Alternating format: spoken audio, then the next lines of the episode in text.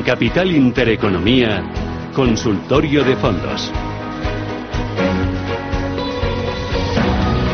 Hoy en el consultorio de fondos de inversión tenemos la oportunidad de charlar con Borja Nieto. Borja, ¿qué tal? Muy buenos días. Muy buenos días, Susana. ¿Qué tal? ¿Cómo vas?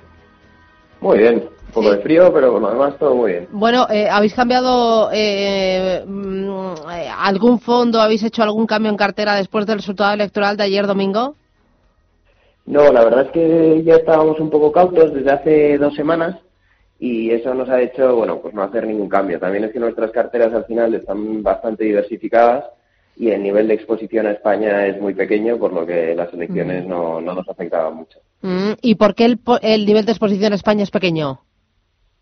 Bueno, al final creemos que cuando tenemos nuestro trabajo en España, seguramente nuestra vivienda, nuestra hipoteca en España, pues la exposición que tenemos que tener a los mercados españoles tiene que ser muchísimo más baja, ¿no? Siempre pensamos eh, cuando un inversor alemán, por ejemplo, va a invertir, pues el peso que le va a dar España es pequeño porque tenemos un abanico de opciones a nivel global muy grande y al final, bueno, pues oye, hay empresas muy buenas en España, pero también lo puede haber en Estados Unidos, en Alemania, en Francia, y por lo tanto no pensamos que haya que concentrar la cartera en un solo país, por muy bueno que sea.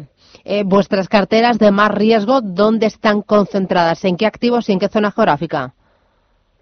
Nosotros seguimos mucho al, índice MSCI World, al final eh, tenemos una exposición a renta variable americana cerca del 40%, aunque la verdad es que lo, estamos reduciendo poco a poco porque bueno eh, llevamos unos años con unas subidas eh, muy fuertes pero sigue siendo el mercado predominante.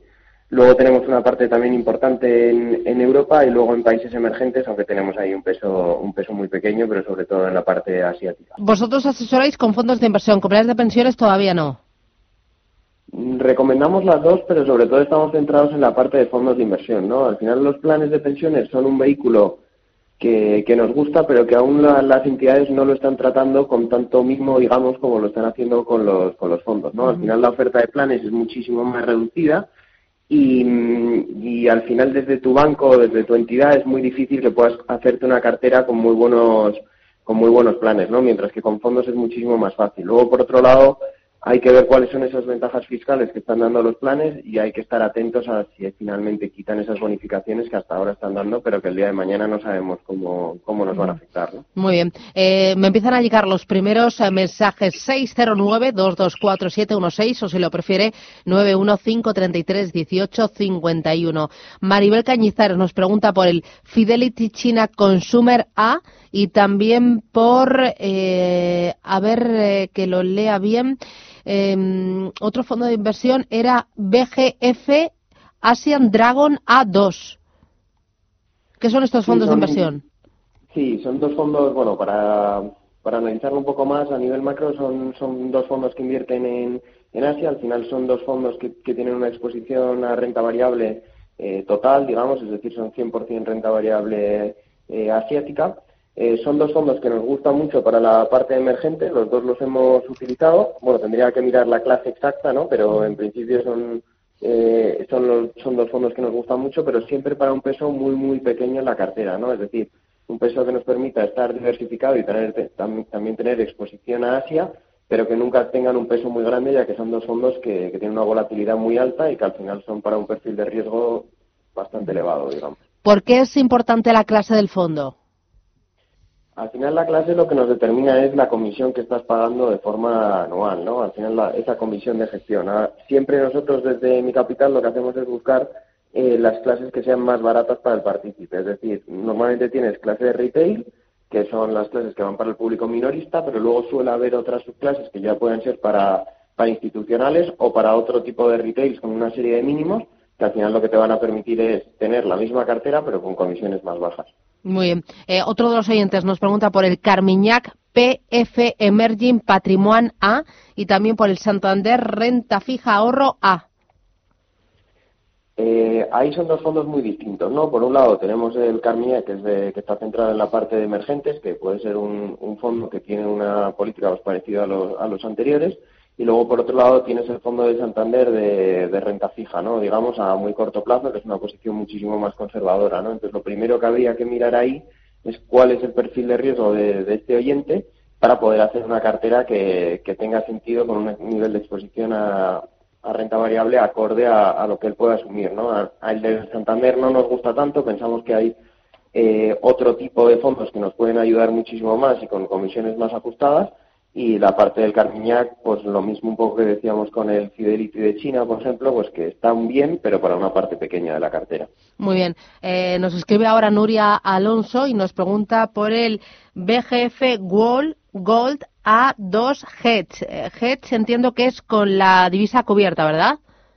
Sí, es exacto, es con la divisa cubierta, es seguramente para no tener tanto efecto al, a lo que haga el dólar, ¿no? Al final seguramente este fondo se utiliza mucho para, para, refugiarse, ¿no? Cuando se piensa que va a haber unas caídas o que normalmente las caídas vienen acompañadas con una subida del precio del oro, ¿no? Entonces es un fondo que está muy bien para, para beneficiarse cuando tienes una visión negativa del, del mercado o una visión positiva directamente del oro.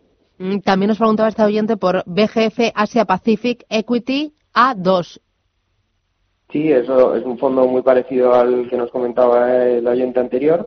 Es un fondo que, bueno, pues de la gestora de, BlackRock, que también invierte sobre todo en todo el, toda el área del Asia Pacífico y que es uno de los, es uno de los mejores fondos para invertir en, en esa zona. Eh, Jesús de Madrid, buenos días. Hola, buenos días. Dígame, Jesús. Quería saber, eh, a ver si es eh, buen momento para entrar en Repsol o es preferible esperar. No, pero eh, este es consultorio de fondos de inversión. Fondos, no, ah, acciones. Ah, perdón. usted invierte en acciones, no en fondos. En acciones, sí. Ah, solo en acciones. Sí. Muy bien, pues nada, le reservamos para mañana, ¿de acuerdo? De acuerdo. Gracias, muy amable. Borja, ya aprovechamos. ¿Cuál es la diferencia, ventajas y desventajas de invertir en acciones frente a invertir en, fondos de inversión? Al final en, fondos tienes una cartera bastante más diversificada, ¿no? Porque al final el, propio gestor del fondo eh, va a tener un conjunto de acciones, ¿no? Muchas veces con las acciones eh, pues vas a, vas a ganar más o vas a perder más porque la volatilidad es mucho más alta. Al final no tienes, tienes todos los huevos en la misma cesta, digamos. Y luego las acciones a nosotros no nos encajan tanto porque al final con un patrimonio medio pues las comisiones son mucho más altas y luego tienes la desventaja de la fiscalidad. Es decir, por ejemplo, a este cliente si le gusta Repsol pero mañana la quiere vender, pues va a tener que pasar por, por Hacienda con las plusvalías, bueno, con las minusvalías que haya generado. En cambio, con los fondos están bonificados a través del traspaso fiscal, lo que te permite pasar de uno a otro sin tener que tributar hasta el día en el que en el que lo saques, ¿no? permitiéndote además pues crecer con el interés compuesto. Muy bien. Eh, otro oyente dice, soy inversor conservador moderado. Dice, tengo el 65% en Nordea Low Duration, 20% en MSF Global Opportunistic Bond, 15% en Fidelity China Focus. ¿Qué me dice el experto? Bueno, los, dos primeros son dos fondos muy conservadores, que sí que tiene pinta de estar acorde a su perfil de riesgo, ¿no? que al final siempre es importante. A nosotros en la parte de renta fija lo que más nos encaja son, son los fondos con duraciones muy cortas, es decir, que, que si hay mañana una subida de tipos, que, no, que en principio no va a suceder, pues estén preparados y, y el día de mañana pues se puedan beneficiar de unos tipos de interés, de unos tipos de interés más altos y luego tiene una pequeña exposición a renta variable asiática que veo que hoy, bueno, pues que cada vez está más de moda, ¿no? Y, la verdad que, está bien, aunque nosotros diversificaríamos un poco más, meteríamos un poco más de Estados Unidos en la parte de la cartera, un poco más de Europa, sobre todo en la parte de, renta variable, pero la parte de renta fija, igual algún fondo más para no depender de un solo gestor, pero también depende del patrimonio que tenga pero, pero bueno, es una buena cartera. Eh, otro de los oyentes dice, buenos días, quería preguntarle al analista por un fondo de reparto de dividendo con comisiones bajas y un riesgo moderado. Al final ahí eh, hay que ver si, si, lo que busca son acciones que den, que den una serie de dividendos, o sea, fondos que inviertan en acciones con un alto dividendo, o lo que busca son un fondo de reparto directamente, ¿no? Un fondo de reparto al final lo que hace es eh, una o dos veces al año pues da una serie de dividendos como lo puede hacer una acción, ¿no? La mayoría de fondos grandes tienen tanto fondos de, vamos, clase de acumulación o clase de, reparto, ¿no? De, beneficios. A nosotros nos gusta más la clase de acumulación porque al final lo que consigues es eh, que se vaya capitalizando y no tienes que pagar Hacienda eh, a veces cuando no lo necesitas y cuando necesitas ese dinero pues lo puedes sacar y en dos días lo tienes en, la cuenta, ¿no? Al final ahí, por ejemplo, tienes fondos como, bueno, pues que replican al índice como la Mundial MSCI World en la clase de reparto o, bueno, tienes, por ejemplo, muchos de, BlackRock que, te permiten hacer esa funcionalidad. Mm, eh, nos pregunta también otro de los eh, oyentes por el MFS, no sé si es el mismo que hemos dicho antes, Meridian Global Equity, y también por el JP Morgan Euroland Equity.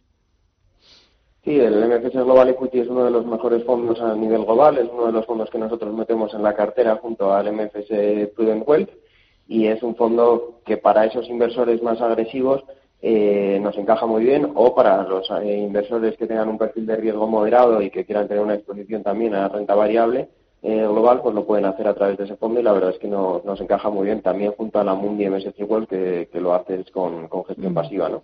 Y luego el fondo de JP Morgan invierte en renta variable europea, es uno de los fondos líderes dentro de este, dentro de este segmento y es un fondo que está muy bien, lo único que hay que tener en cuenta los mínimos que dependiendo de la entidad si te lo permite, eh, pues a veces te pone mínimos de 5.000 o de 35.000 euros. Bueno, pues tenemos eh, unas cuantas ideas y, bueno, pues algunos oyentes que yo creo que ya, han despejado dudas. Borja Nieto, Mi Capital, gracias, que tengas buen día y cuídate, un abrazo.